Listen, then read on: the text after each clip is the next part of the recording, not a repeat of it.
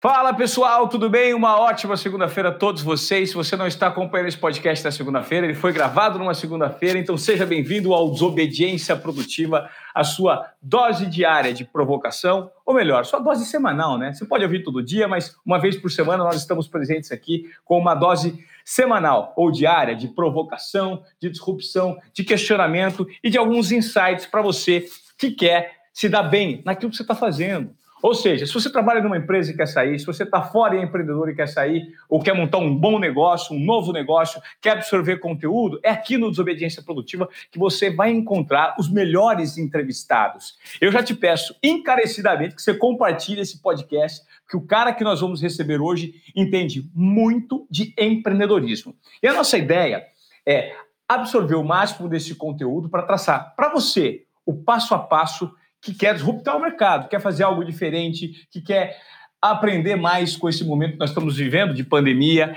que quer gerar oportunidades para você e para os outros por meio das suas habilidades, por meio da sua vontade, por meio do seu do, da sua vontade de transformar. Esse é o propósito do Desobediência Produtiva. E a gente tem a honra de receber hoje aqui um cara que é fundador da Kick Ventures.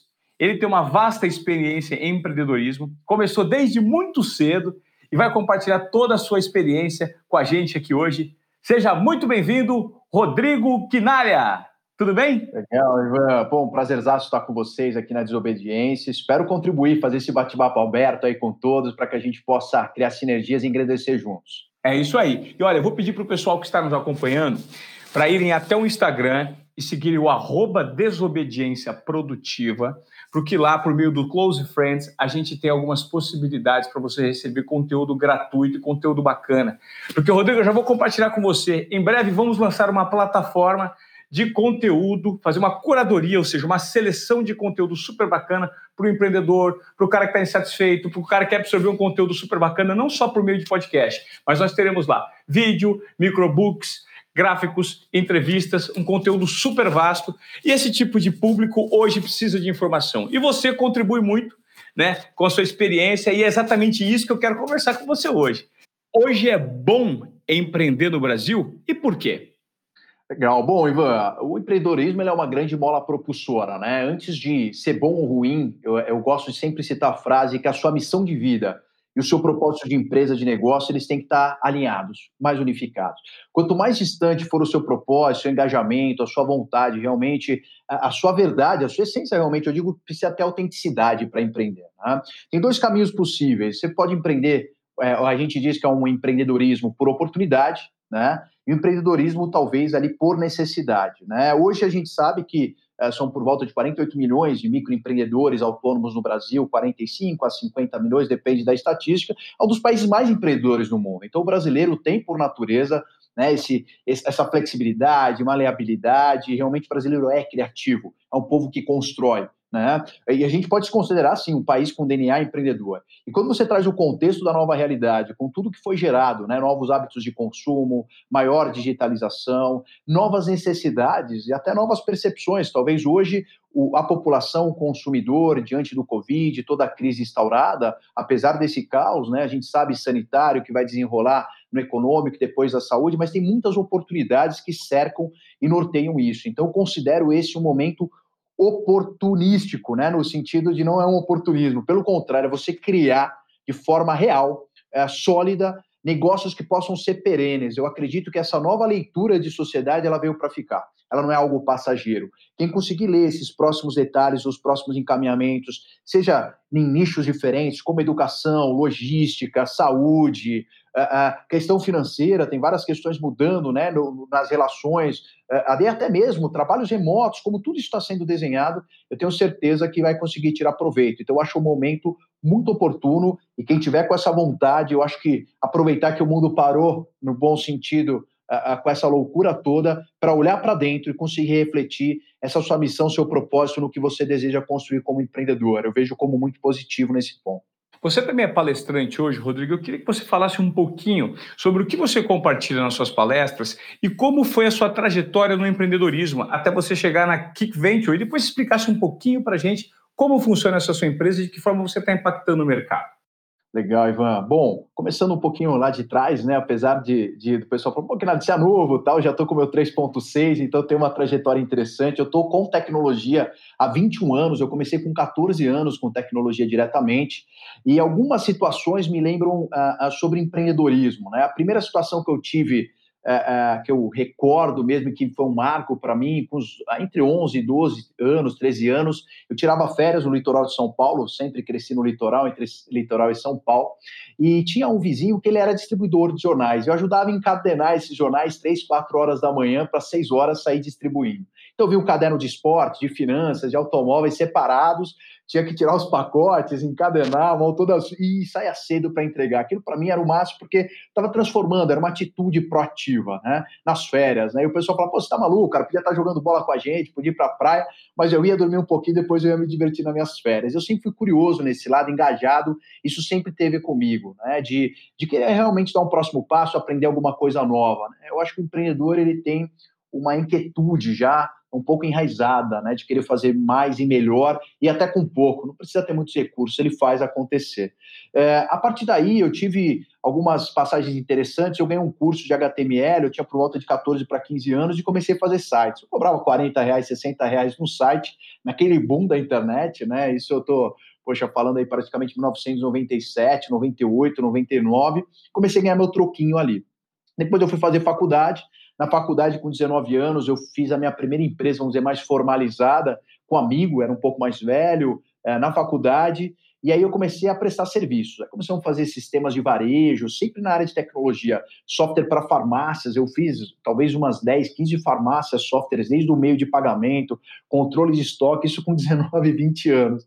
E foi muito interessante que começou a me dar uma, uma sensação que faltava um aprendizado um pouco mais profundo, sólido, de outras referências, para que eu pudesse empreender meu negócio. Então eu quis trabalhar para os outros, não foi uma atitude, foi meio interessante isso. Eu comecei empreendedor e eu sempre fui um empreendedor. Eu passei 10 anos trabalhando em empresas familiares, empresas de tecnologia, empresas de serviço, sempre tentando inovar e trazer alguma coisa empreendedora. Então você que está aí, não é porque você não empreende, não tem um CNPJ aberto, que você não possa ser um intraempreendedor. Você não pode ser um empreendedor na sua vida e aplicar técnicas. Então, é, é o que eu digo, uh, independente da situação, se você é um empreendedor, você vai carregar isso o resto da vida inteira, não é porque você está numa CLT com a carteira assinada, você não pode criar ou co-criar esses ambientes. Né? É, é, super interessante. Eu vou só fazer uma, uma, um comentário sobre o que você me falou. Talvez eu me enquadre exatamente nesse formato que você, você acabou de especificar. Por 20 anos, trabalhei numa grande corporação e dentro dessa corporação, apesar de estar habituado com o formato CLT, eu sempre precisei disruptar o meu próprio negócio para conseguir um nível de visibilidade que pudesse me propor crescimento e propor ganhos financeiros, visualizações, entendeu? Créditos, né, com o público, com as pessoas. Então, muitas vezes, se você está dentro de uma empresa, a gente fala muito de empreendedorismo, mas existe os endoempreendedores, os intraempreendedores, né, que estão dentro das corporações e por meio de iniciativas que eles tomam, super proativas, dando vazão a sua desobediência produtiva, que é o que a gente chama, você, você consegue colher os frutos disso. Independentemente se você está debaixo do, de uma empresa ou se você é a sua própria empresa. Isso pode acontecer no mercado, né, Rodrigo? Isso aconteceu muito comigo. Eu sempre tive que criar reportagens diferentes, propor quadros disruptivos do mercado para cada vez mais continuar atraindo a atenção da minha audiência, porque senão eu não me mantinha lá em cima. As pessoas pensam que o fácil é você estar numa empresa, depois que você chega lá, está tudo bem. Não. Às vezes você precisa, por estar diante de uma visibilidade muito grande, continuamente ter aquela sensação de incômodo para você entregar, entregar, entregar. Eu acho que isso é importante as pessoas terem essa leitura, independentemente do nicho que você se encontra ou da a situação que você, você, se você tem seu próprio CNPJ, se você faz parte de um CNPJ enorme. Isso é importante. Perfeito, e eu concordo muito com isso, né, Ivan? Então, eu, eu digo que nunca morreu o espírito empreendedor, né? Ou a desobediência produtiva, porque é isso, é você realmente é, é, se instigar a ser sempre melhor. Quando eu falo melhor, não é criar uma autocobrança desnecessária, exagerada. Hoje também a inteligência emocional é muito importante. Né? Eu gosto sempre de citar isso, né, Ivan, nas palestras. Isso eu ia falar um pouquinho mais adiante, mas acho que é até legal no contexto que você colocou. Pessoal, a autocobrança é importante, né? A ganância e a ambição é uma linha muito tênue, né? O estresse com a satisfação, a realização também é uma linha muito tênue. Então, toma muito cuidado se essa cobrança ela vem de fora com referências que você tem ou se é a sua verdade que você está vivendo. Isso você precisa ter no empreendedorismo, né? E eu brinco até o seguinte, é, não, não cultue ídolos no empreendedorismo. Tenha referências que vão te inspirar a ser a sua melhor versão. Tem uma diferença nessa linha inteira. Né? Então, eu, eu, pegava, eu lia, eu adoro biografias, né? Eu li várias biografias, eu até escrevi um, um e-book, depois vou até mandar para você, Ivan, chama é, os 20, é gratuito, dá para baixar, depois o pessoal ficar com meus contatos, mas chama Os 25 DNAs e os seus gênios. Eu peguei desde o Alan Turing, é, é, Leonardo da Vinci, enfim, eu fiz um, eu destrocei desde o Steve Jobs, Elon Musk, e eu trouxe alguns DNAs desse, dessa visão, que são desobediências produtivas, como inquietude, autoaprendizado, a, a, a, busca sempre por excelência, mas você saber dosar isso, porque cada um é cada um, essa personificação. E aí, na minha vida, né, como eu falei, Ivan, tem que trabalhar para os outros para se dar bem no empreendedorismo? Não é necessário, mas somou muito para mim, me deu uma lição de humildade e eu tirei grandes aprendizados nesse caminho, né? Eu aprendi a respeitar é, antes de ser empreendedor. Então, por exemplo, eu desperdiçava reembolso de viagem, restaurante que eu não precisava, porque eu pensava no meu empregador. É, né? Eu não pegava recibo de táxi, que Brasil, quantas vezes eu vi isso em consultoria, o cara querendo ganhar 10 reais. Isso é coisa ética, você pode ser ético, jogar limpo e ter sucesso no que você faz.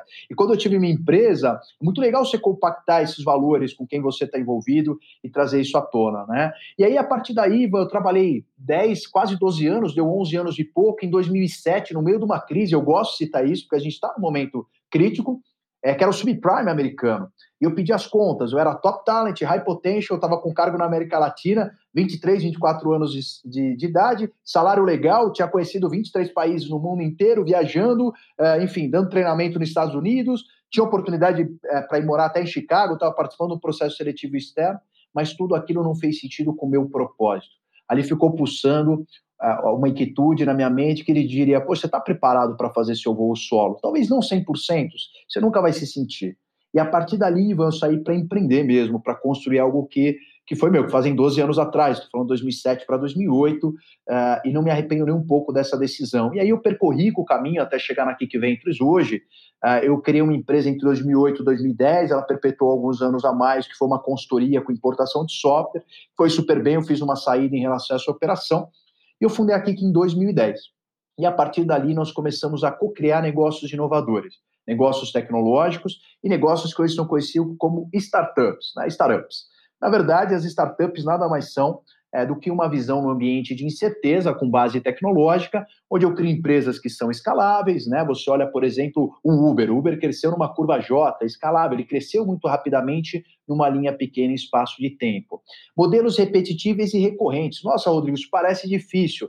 Pessoal, lembra do Spotify? Lembra do Netflix? Sabe aquele que você paga todo mês, que cai lá na conta dos caras 20, 30 reais, e você até esquece, quer dizer, se acabar a luz, a água, você, você pode até falar, vou ficar um dia, mas sem Netflix eu não fico mais sem Wi-Fi, né? Então, é, é, as coisas que entram na nossa seara. Então, também tem modelos repetíveis recorrentes. Tem que trazer impacto e inovação também tem esse DNA, né? E para finalizar, tem que ter rentabilidade. São negócios que tem que fechar a conta de alguma forma, gerando impacto e gerando algum tipo de legado, sempre com foco na experiência. Então a gente procurava essa disrupção e inovação na experiência desde 2010. E esse caminho a gente foi crescendo, desde cofundando negócios até investindo e apoiando. E hoje uh, são mais de 50 empresas uh, investidas e apoiadas no grupo. A gente impacta hoje diretamente pela KIC mais de 15 milhões de vidas e 7 mil colaboradores. Então, quando eu falo do legado que nós estamos deixando, né, é, não é só pela KIC isolada, mas sim por todo o braço que a gente conseguiu apoiar dessas empresas que estão dentro da nossa estrutura atualmente. Né? E a gente provê, para fechar essa visão, capital financeiro, capital intelectual, participando de conselho, participando, pegando na mão. O pessoal às vezes me liga, me chamam muito pelo sobrenome. Pô, Quinalha, cara, tô de saco cheio, quero jogar tudo pro alto. Vem aqui tomar um café comigo, vamos comer uma pizza. Agora não dá mais, né? mas hoje tá tudo virtual, mas a gente sai junto, a gente é, é, estabelece, troca experiências, porque isso é muito legal, ter apoiadores na sua jornada, mentores, isso faz você crescer. Eu, eu digo o seguinte, pessoal, sejam open mind, sejam sempre faixa branca. Às vezes você dorme elogiado, o ego aumenta, né? Eu vejo muito. É, Forbes Under 30, nossos empreendedores, aí o cara sai na capa, é, sai no exame, sai no valor econômico, ele fala, pô, Kinalho, eu sou o cara agora, é a hora que eu tenho que puxar ele para baixo, fala assim, cara, vamos, vamos abaixar a bola, se acorda a faixa branca, porque se você se considerar faixa preta, não tem quase mais nenhum golpe que você pode aprender, você já está se auto-intitulando, você fecha a sua caixa d'água. Se eu falo que todo dia que eu sou faixa branca, eu estou sempre com a mente aberta, sempre disponível, sempre coachable, aprender alguma coisa positiva, né? Então, a gente apoia com todos esses capitais e até o relacional, de levar o cara para parcerias, para clientes e assim por diante. Né? Então, esse é um pouco do retrato aí dessa jornada aí, é, é, né, dos 21 anos, mais 12 empreendendo e investindo nessas áreas de tecnologia e negócios do empreendedorismo. Agora, Rodrigo, é, é interessante a maneira que você fala, porque diante dessa quantidade de investimentos que você tem em empresas de tecnologia, você precisa ter uma avaliação muito interessante de tudo que está surgindo. Você precisa ser um cara extremamente conectado. Como é que você faz para se apropriar de tudo que existe de novo do mercado, para que você possa fazer o investimento certo na empresa certa e isso possa te dar um rendimento? Existe uma fórmula para isso, uma rotina que você possa empregar para que você não perca nada, para que o volume de informações que existe hoje no mercado não te engula, ou para que você não coma uma bola fazendo um investimento de repente equivocado em alguma empresa que pode ser que não dê certo? Como funciona do ponto de vista, no caso de você, que é um investidor que conseguiu entender esse mercado tecnológico e aplicar o dinheiro onde de fato tem sentido? É um grande desafio sempre, mas eu digo se sem metodologia, sem processo, é muito dificilmente você manter, né? Para você ver, nós temos, a gente recebe por volta de 300, 250, 300 oportunidades por mês. Então, primeiro a gente tem um crivo que passa por uma análise do equipe onde vários pontos são checados. Primeiro, fator humano. A gente, esse é um game que é people centric. As pessoas são centro. Né? Então, o que, que eu digo? Né? A gente fala muito, ah, o piloto é mais importante que o carro. Nesse mundo do empreendedorismo, sem dúvida alguma, é muito mais importante. Posso trazer o ar-condicionado, posso trazer o motor da Ferrari, posso pedir para trocar o banco de couro, posso trocar um câmbio manual por automático, posso pôr mais potência no carro, mas se eu não tiver um bom piloto, que é o cara que vai bater o recorde na chuva, que vai ter que caminhar mais, eh, mais é, 3 quilômetros com a segunda marcha ali, que não pode mudar, esse tipo de profissional que a gente acaba buscando por resiliência. Então, time é fator muito importante, complementariedade entre os sócios e quem que é o grande líder uh, ou visionário dessa empresa. Né? Uh, outra coisa importante que a gente olha é mercado, nós só investimos em mercados que estão uh, que sejam grandes o suficiente e que estão em crescente movimento. Então, a gente tenta evitar mercados estejam minguando naturalmente. Outra questão importante que a gente olha também, além de mercado de time, é oferta, solução. De novo, invenção não é inovação necessariamente. Existem muitas patentes que estão dormindo no armário, na prateleira e nunca geraram inovação alguma. A gente acredita que a inovação, na verdade, pode ser até uma invenção aplicada mas ela tem que trazer algum tipo de disrupção e inovação, seja na experiência, na comodidade, no fator de economia, fator econômico e assim por diante. Ela tem que ter um impacto lá na ponta. Então é isso que a gente trata de inovação. E consequentemente com isso, que é o produto oferta, a gente tem um termo bonito em inglês, eu vou citar rápido, mas assim, chama Product Market Fit. Nada mais é do que você encaixar seu produto com a satisfação do seu cliente na ponta. Você achar um produto para alguém que queira e resolver um problema substancial significativo.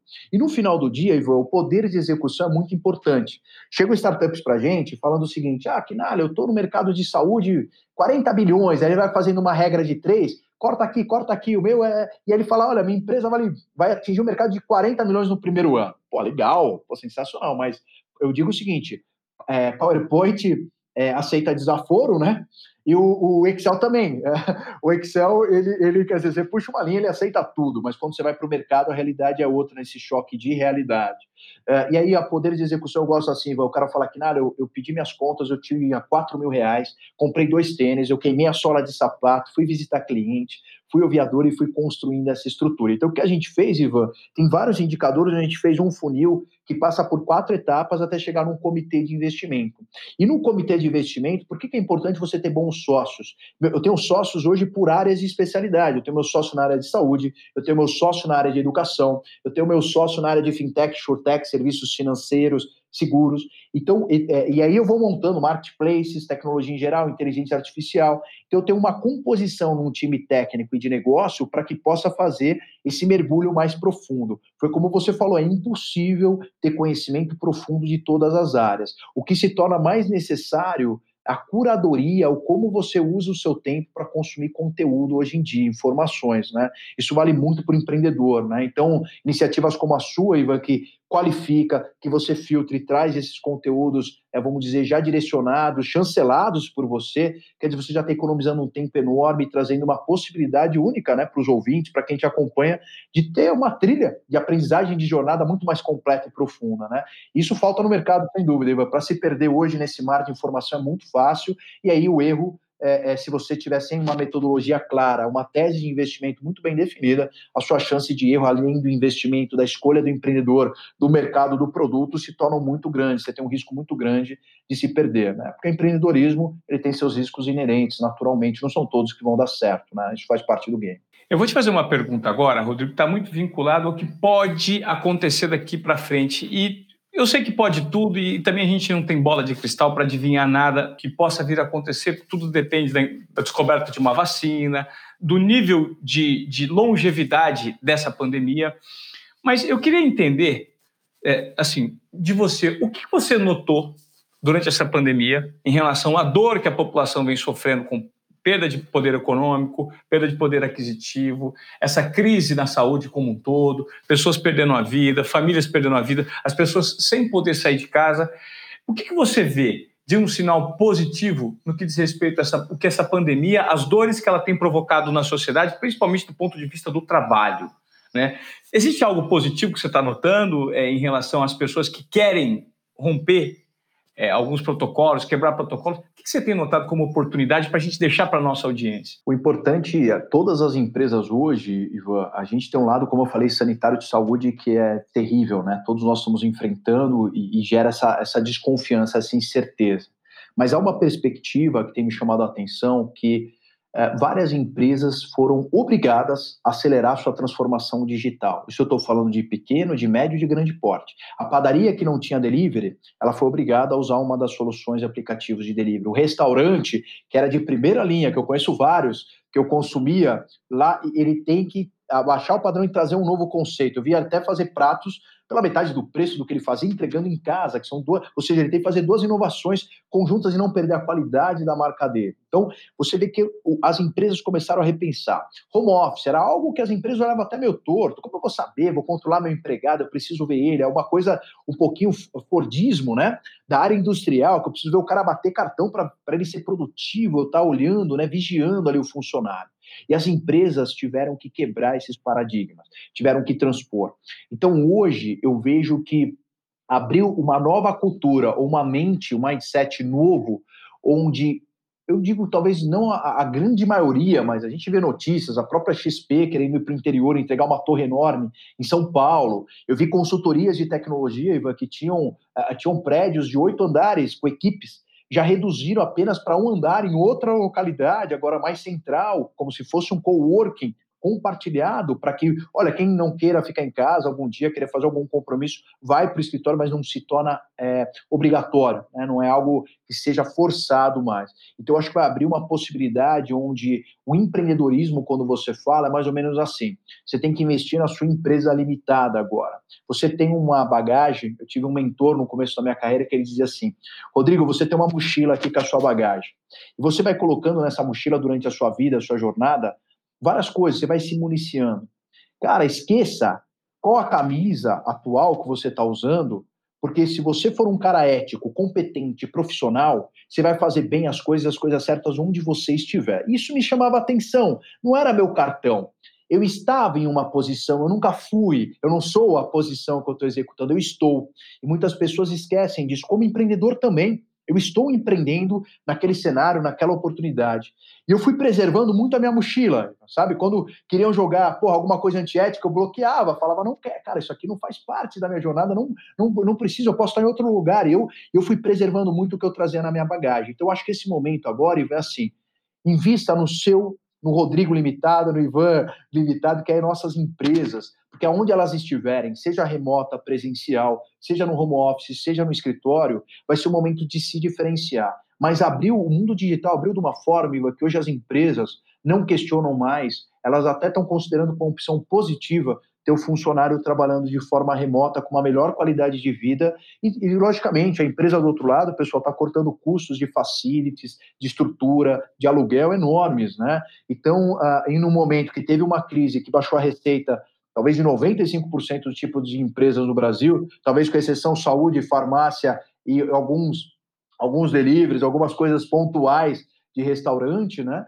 A gente está pagando um preço social e essas empresas, querendo ou não, isso ajusta também a questão financeira para dar um apoio para passar a crise.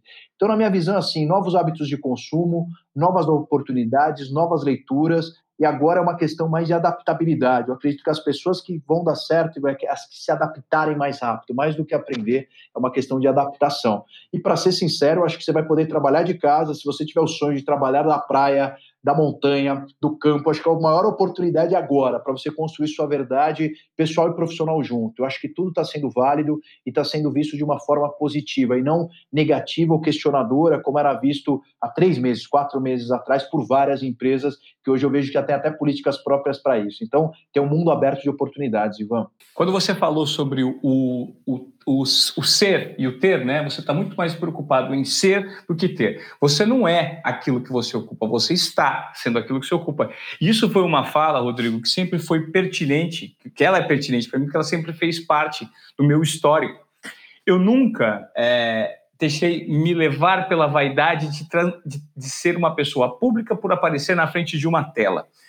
Porque quando as coisas mudam, você tem muita dificuldade de se apegar àquela situação que você achava que era sua, que era propriedade sua. O exemplo é que eu sempre, por muito tempo, fui apresentador de algo que eu achava um must para mim, e foi durante um certo tempo, é apresentar um programa de TV na TV aberta brasileira, na TV Globo, que era o Globo Esporte. O Globo Esporte eu assisto desde pequenininho, e por muitos anos, o meu sonho, quando criança, era, Putz, será que um dia vou chegar lá, vou chegar lá? Tracei uma estratégia, dei vazão ao meu sonho, acreditei, coloquei é, toda a coragem que eu tinha na ponta do peito e fui desbravando tudo, errando, dando cabeçada, sofrendo muito, deu certo.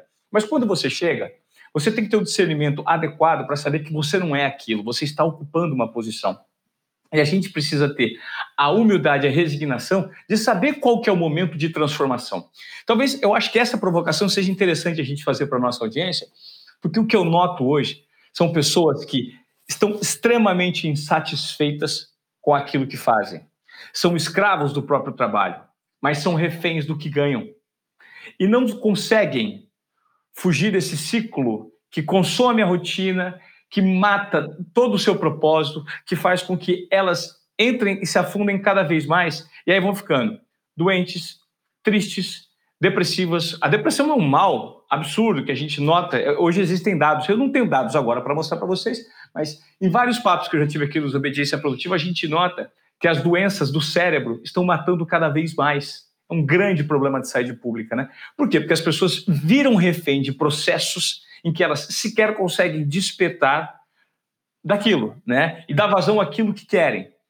Eu sou um cara que estou me transformando, me propus a, a, essa transformação, e eu noto que você tem isso no seu DNA a vida inteira. Ou seja, você é um cara que adora novas tecnologias, rompeu aqui, vendeu ali, fez ali, não tem fórmula para nada, mas é um cara que está em constante reciclagem para sempre tentar entregar mais do que o esperado, ser um desobediente produtivo. E qual que é o gatilho que de repente você pode dar para essas pessoas, Rodrigo, que hoje são vítimas da própria rotina, quer dentro de uma empresa, quer como empreendedores, ou que aquelas pessoas que não conseguem tirar um plano do papel para execução, como você pode de repente provocar para que elas deem vazão a esse outro lado e se desconectem daquela, daquele próprio eu que às vezes afunda essa pessoa. É, você, você foi muito sábio e vai trazer uma temática que é a inteligência emocional, né? O quão ela é importante hoje, né? E, e, como nós somos escravos, como você disse, nós entramos numa robotização, numa automação da nossa vida em virtude, automatiza tudo. E você não percebe, você só faz. Só que aí se passam 10, 20 anos e aí você vai se arrepender, como já está claro por, em leitos de morte, que o arrependimento é sempre do que eu não fiz não pelo que eu fiz. Mas será que você tentou? Você fez acontecer? Não são pelos erros que a gente se arrepende, muitas vezes pelo é o não fazer, pessoal. Isso tem estudos americanos, é muito legal. Quem quiser pesquisar depois, enfim, você vai ver que o arrependimento no leito do, de morte, quando a pessoa está nas últimas reflexões da vida, é sempre, a grande maioria esmagadora, é o que ela não fez, não o que ela fez. E por que, que você não está se arriscando? Por que você não está saindo lá fora para tomar chuva? Por que você não está seguindo a sua verdade? Né? Parece que você tem que mostrar para o vizinho que a sua grama está mais bonita que a dele, você tem que ter um padrão de carro, um padrão de vida, um crachazinho no trabalho para falar que.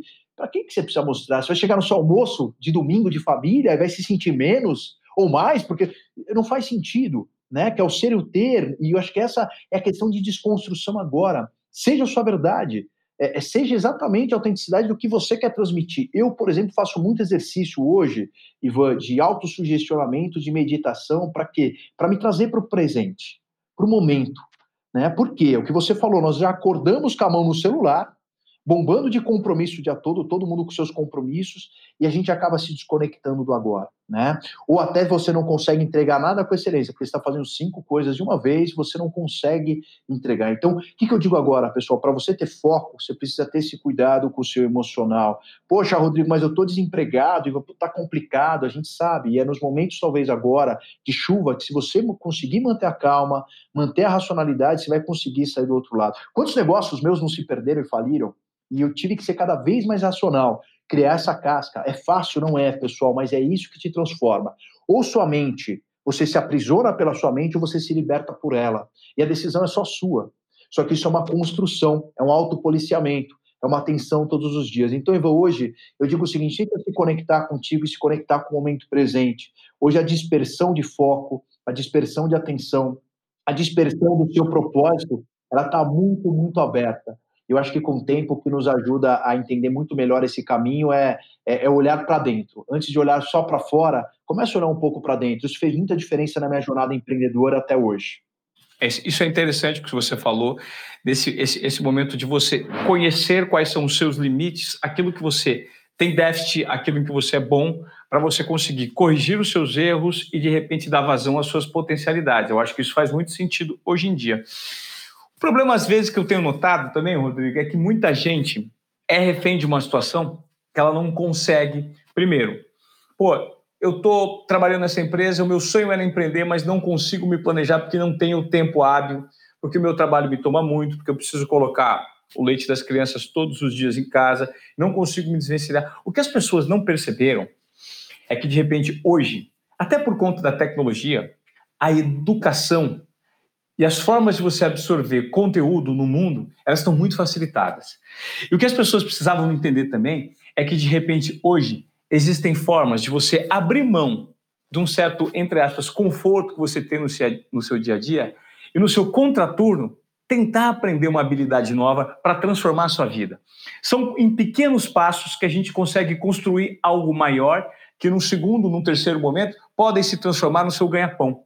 Você acredita que isso ainda é algo que prevalece como um obstáculo para o empreendedorismo, para aquelas pessoas que de repente são muito boas em algo, têm um potencial muito grande, mas sequer têm um mínimo nível de organização para colocar isso em prática?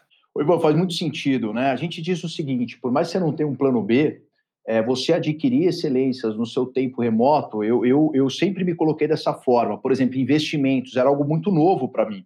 Eu nasci técnico em tecnologia, eu nasci desenvolvendo.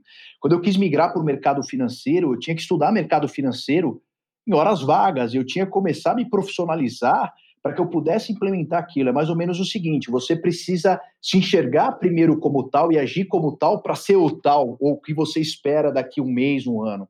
E essa visão é importante, essa construção, essa visualização de si próprio. E sem dúvida, eu aproveitava tempos remotos, fazia cursos que muita gente falava, pô, que nada, mas não tem nada a ver com o que você está fazendo hoje, mas é onde eu quero chegar. Eu falava para meus amigos, é onde eu quero chegar. E faz parte dessa construção. E você falou algo importante, Ivan, a potência e o controle elas têm que ser dosadas. Eu vejo muitas vezes o um empreendedor que ele acha que só a potência é suficiente, a velocidade, não é uma construção rápida. Né? Então, eu digo, quando você soma potência com controle, vai ter uma curva lá na frente, conseguir fazer essa curva e restabelecer a potência, e você revezar isso entre potência e controle.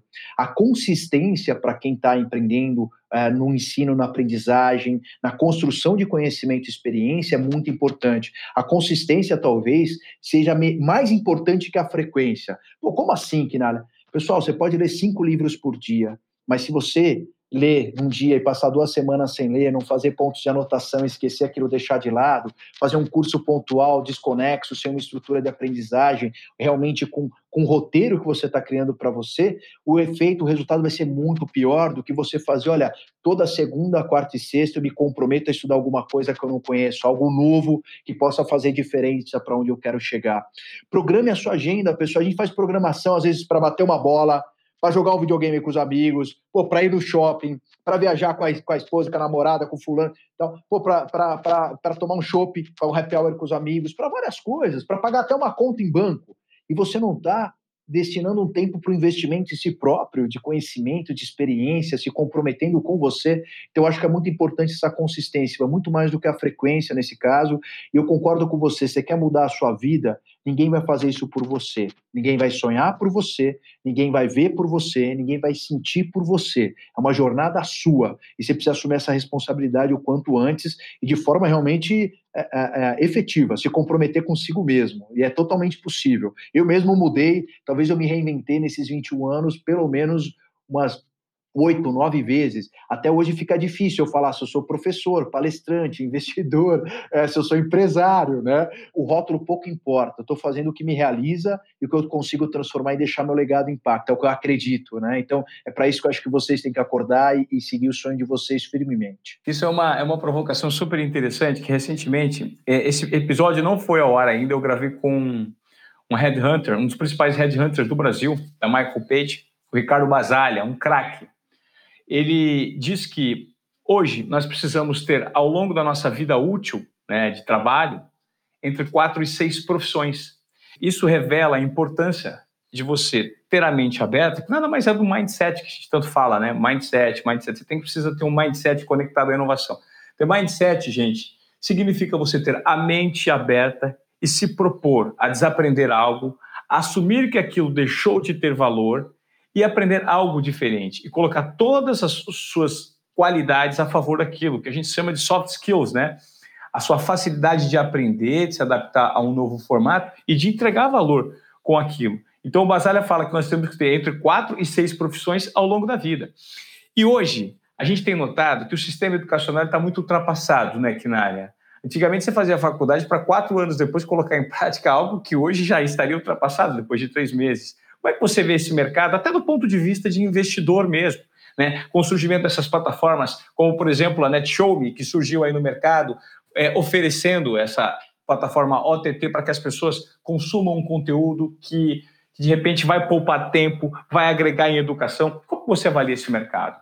Educação dos grandes desafios, né? Uma coisa interessante que eu, que eu, que eu sempre levei comigo, né? Eu, eu, enfim, desde 2011 frequento o Vale do Silício, que é a grande meca de inovação americana, fica em São Francisco, né, na Califórnia, e eu sempre ouvia frases interessantes de cursos que eu fazia lá, que era assim, Ivan, professores renomadíssimos globais, caras que são best-sellers, eles falavam em palestra. O que eu estou ensinando agora para vocês, vocês vão sair daquela porta e vocês esquecem, porque está ultrapassado. Vocês usem como base isso para se inventar. Eu olhava aquilo e falava, eu estou nos Estados Unidos, na meca da inovação. O cara está apontando o dedo para mim, desconstruindo o que ele está me falando. Esse mundo está volátil, ele está etéreo, ele está muito rápido. Isso fez eu criar uma autocrítica sempre, Ivan, que é exatamente nesse caminho.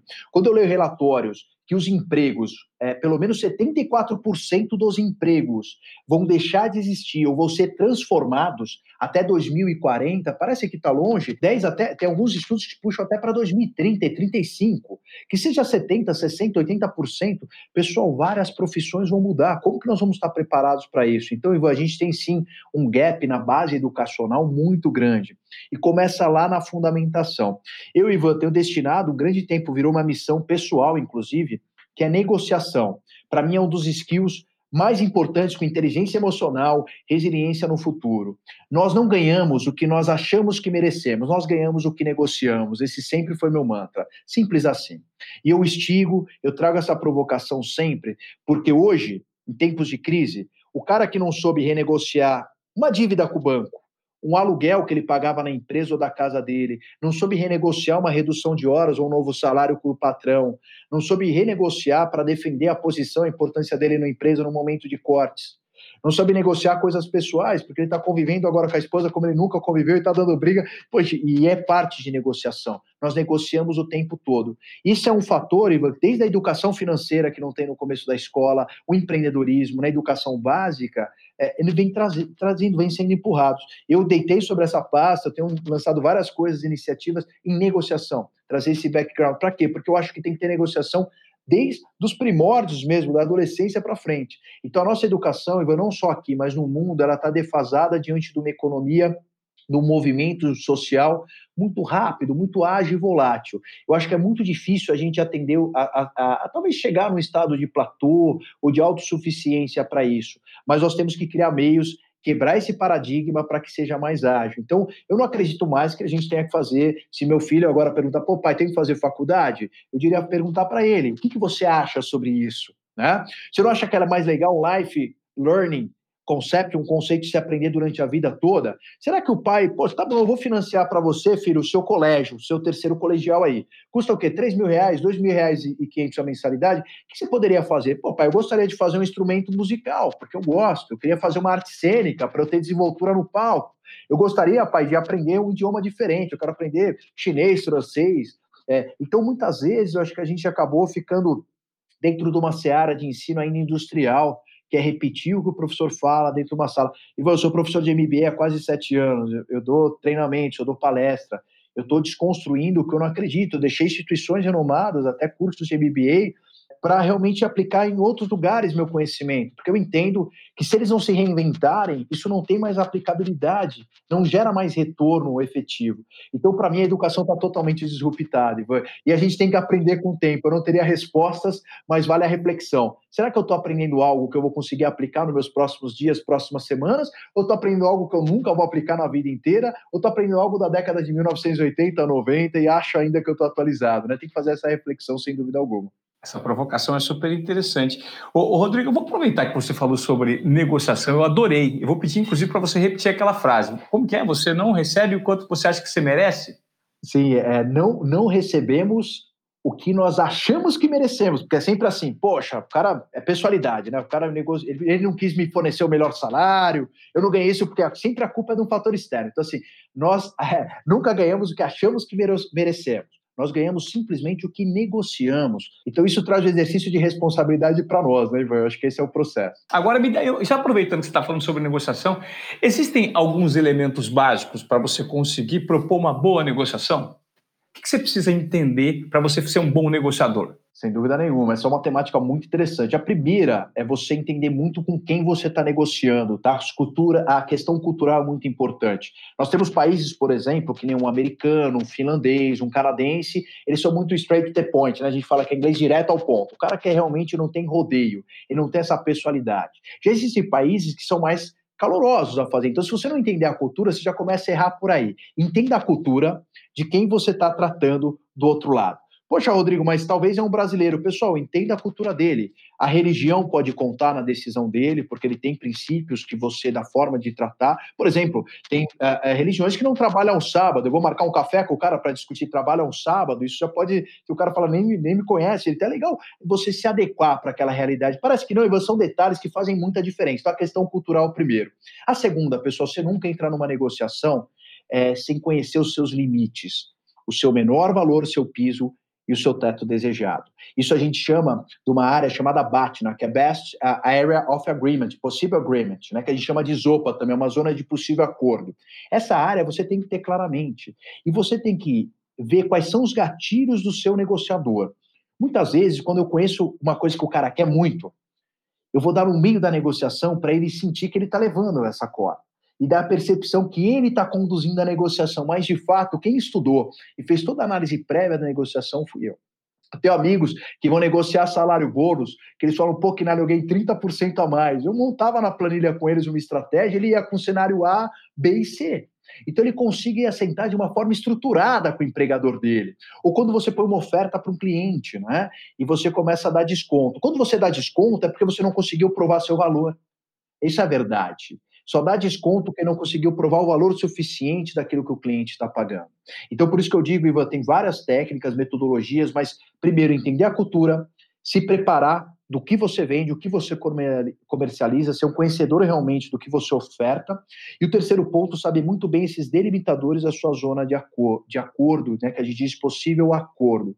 E muita gente vai vender um carro, Ivan, olha lá uma tabela, ah, por aqui mesmo, não sabe, é, não, não faz estudo nenhum. Pessoal, parece que não, mas você está perdendo 500 mil, 2 mil, 3 mil reais. Quantas vezes será que você perdeu até promoções, de repente, que você poderia ter negociado, ter conversado? né?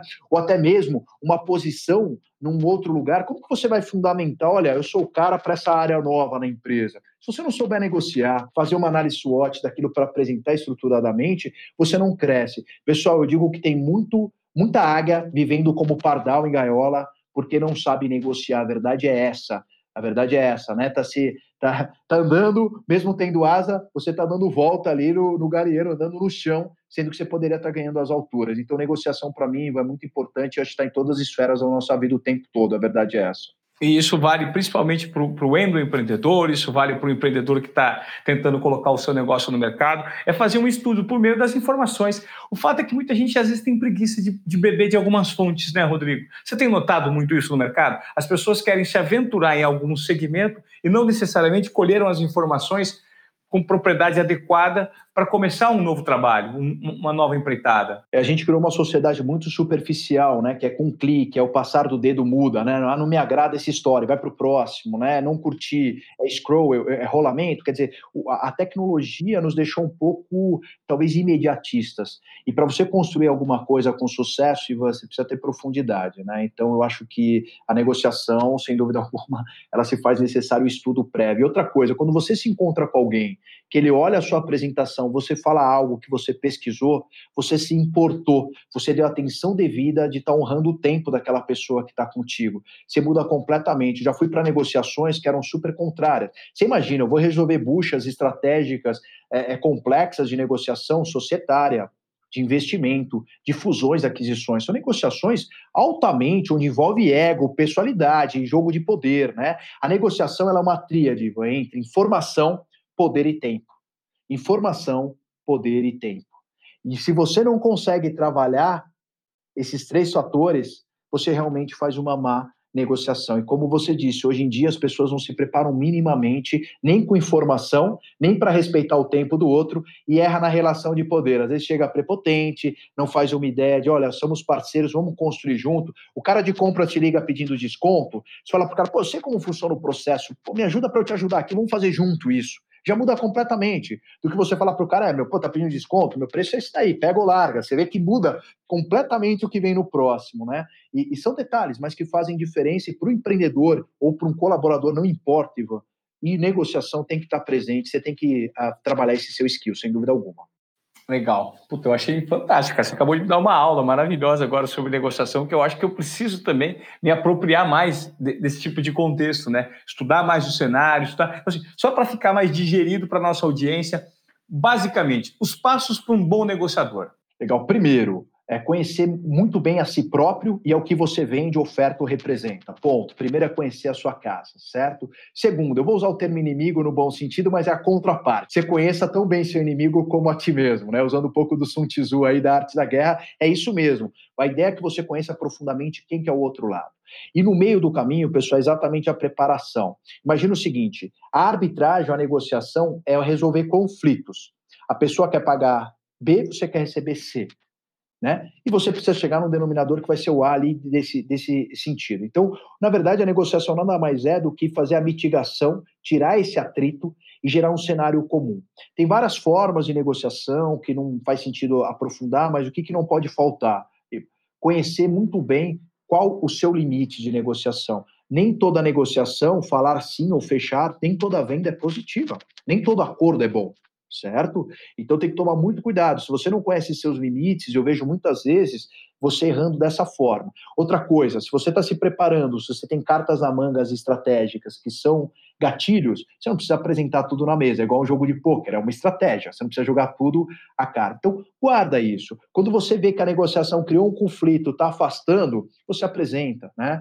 É, tem um caso clássico que a gente fez a venda de uma empresa no passado, e eu tinha uma meta que eu queria, eu comecei com o preço, sei lá, 40, 35% acima do que eu precisava realmente como target. O cara me espremeu, espremeu, espremeu, eu levei 18% acima do que eu precisava, o cara saiu feliz, satisfeito. Esse cara, depois a gente teve uma oferta franca, ele falou que, nada, você vendeu a empresa no valor é, você acertou sua meta, lá você teve que vender abaixo. Eu falei, olha, cara, vou ser real com você, eu vendi 18% acima do meu target. Ele falou, pô, você ganhou 18%? Eu falei, nós ganhamos só o que nós negociamos, não o que nós achamos que merecemos, certo? E aí, eu, aí você vê agora, Ivan, ele me contrata, a segunda consultoria que eu vou estratégica, onde ele está me pagando para ser a parte dele na negociação. Um cara, enfim, com várias empresas, é um cara é, bem, bem influente aí no mercado. É, e aí o que acontece é isso, as pessoas muitas vezes erram, pessoal, por não usar é, é, as informações de forma coerente, no tempo correto, estabelecer a relação de poder. Tem caras que você vai ter que ficar um pouco embaixo, tem um jogo de ego, não tem problema, pessoal. Se submeta a isso estrategicamente. Você sabe que esse é o jogo do cara. O cara quer ter o poder, vai dando munição. Olha essa cláusula, não, tudo bem, eu aceito. Vai deixando o cara maciar, mas você vai trazendo ele para o seu jogo e para sua área preparada. Agora, se você não tem uma área de planejamento de possível acordo, qualquer coisa que vier, você não tem teto, você não tem chão, você não tem condicionadores. Mas no final do dia é isso, Ivan. Eu acho que é a preocupação de se entender a si próprio, o outro e tudo que permeia os conflitos, o que pode dar deal breaker ou não, quebrar né, esse acordo ou fazer avançar durante a negociação, tá? Mas realmente é um tema que a gente poderia ficar dias. Eu gosto muito dessa temática. Cara, Rodrigo, pô, impressionante o seu poder de argumentação. Fiquei surpreso, achei que esse episódio foi maravilhoso. Eu acho que ele vai gerar um barulho muito grande na nossa audiência, porque a gente conseguiu disparar aqui, né? Por meio dessas provocações que você trouxe na sua fala, muita gente vai se sentir com a pulguinha atrás da orelha, ouvindo tudo que você disse, porque é o que eu, acho que as pessoas precisam ouvir, né? Aprendizado nunca é demais, provocação nunca é demais. Quando a gente nota, envolto nesse tanto de informação, você começa a se questionar: será que eu já coloquei isso na prática? Para, para, precisa fazer sentido, né? E esse é o papel aqui do nosso Desobediência Produtiva, justamente gerar esse tipo de provocação com pessoas que estão disruptando o mercado, fazendo a diferença. Rodrigo, eu queria pedir para você deixar aqui o seu Instagram, é o Rodrigo Quinalha, que aliás é um Instagram maravilhoso, gente. Ele tem um conteúdo muito profundo, um conteúdo bacana, que também provoca certa desobediência produtiva que acompanha. É o arroba Rodrigo Quinalha? Arroba Rodrigo Quinalha Oficial. Quem quiser me seguir no LinkedIn, então Instagram Rodrigo Quinalha Oficial, no LinkedIn Rodrigo Quinalha. E também tem meu podcast, aí quem quiser escutar também, chama Pra Cima com Rodrigo Quinalha. Já tem, estamos no 14 episódio também. Sempre trago temáticas, papo aberto, desobediente, como como Ivan da nossa natureza, para estigar, para crescer. Então tá em Spotify, Deezer, iHeart, Apple, Google, todas as plataformas também. E sempre à disposição. Uma grande honra estar contigo, viu, Ivan? Gostaria de agradecer o convite. Espero que a gente possa ter colocado essa pulga aí atrás da orelha do pessoal e que conte conosco, que nós vamos continuar desobedecendo todo mundo e toda essa ordem nova que vem aí, econômica, tecnológica, para que a gente possa crescer junto, criar sinergias, fazer negócios juntos. Eu espero que tenha muito sucesso aí todos os nossos ouvintes. Legal. Eu vou pedir já para o pessoal que acompanhou esse podcast até agora que compartilhe esse conteúdo para alguém que você acha que faz sentido, que precisa ouvir todas as provocações geradas nessa conversa de quase uma hora que a gente teve aqui com o Rodrigo Quinalha. E ó, e se você segurou até agora, vai lá no www.desobedienciaprodutiva.com que tem um e-book grátis para você baixar sobre Ainda Somos Humanos com Dani Kleiman, uma futurista que gera muitas provocações também. Rodrigo, gratidão pelo seu tempo compartilhado aqui. Estou te seguindo no Instagram. Espero a gente se encontrar o quanto antes para voltar a ter um papo interessante e diferente para gerar provocações para nossa audiência. Grande prazer, viu? Legal, Ivan. Muito obrigado. Fica um grande abraço. Até breve.